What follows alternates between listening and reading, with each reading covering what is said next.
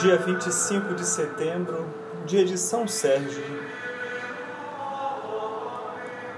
Até a presente data, não tivemos comemoração alguma de santos relacionados com a Rússia cristã, que teve séculos de história gloriosa. São Sérgio pode, com toda justiça, ser chamado São Bento do monarquismo russo. Seu nome é ainda muito usado pelos monges e patriarcas da Igreja Russa. O cristianismo penetrou em território russo por volta do século IX. Vladimiro foi o primeiro príncipe russo que se converteu ao cristianismo por volta do ano 1010. Os primeiros missionários foram monges de rito bizantino que do Mar Negro subiram pelos rios e levaram o Evangelho até Kiev e depois a Moscou. Por isso, o cristianismo da Rússia esteve ligado mais ao Oriente do que a Roma.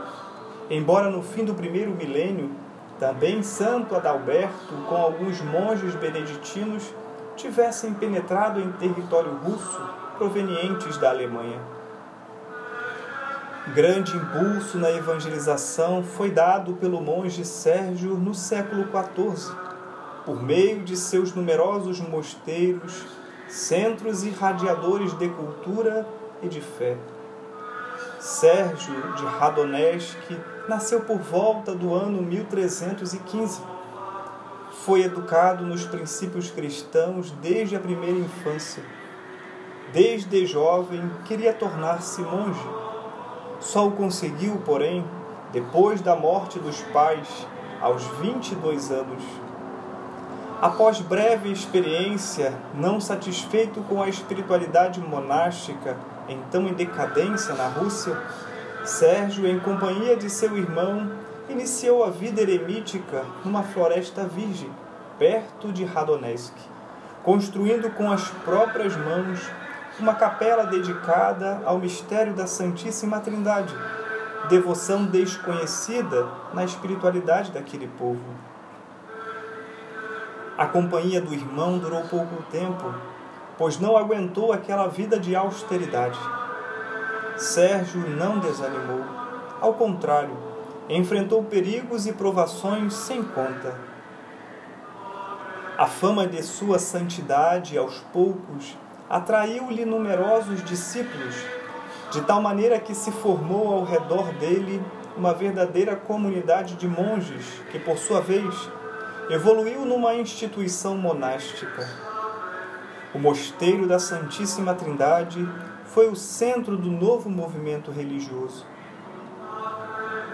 Sérgio recebeu o sacerdócio a fim de melhor desempenhar sua função de mestre dos monges cuja atividade se desenvolvia nos moldes dos mosteiros beneditinos com a regra fundamental: ora et labora, oração e trabalho.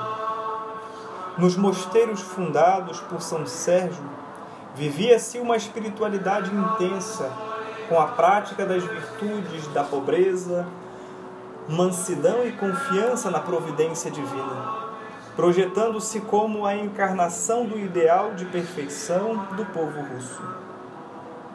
Os mosteiros de São Sérgio, verdadeiros oásis de espiritualidade para as almas sedentas de Deus, transformaram-se em faróis de esperança na restauração da pátria após a catástrofe da invasão mongólica em 1368. Por esta sua grandiosa obra, São Sérgio, no dizer de um grande escritor russo, foi o grande educador nacional do povo russo. Ele tinha o carisma especial de colocar os corações, servindo-se deste dom para desanuviar rivalidades entre príncipes.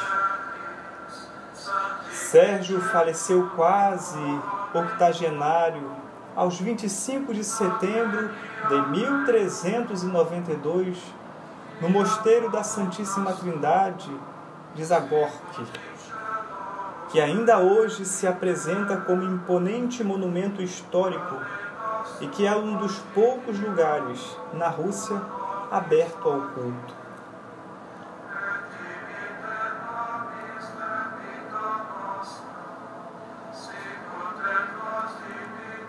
São Sérgio, rogai por nós.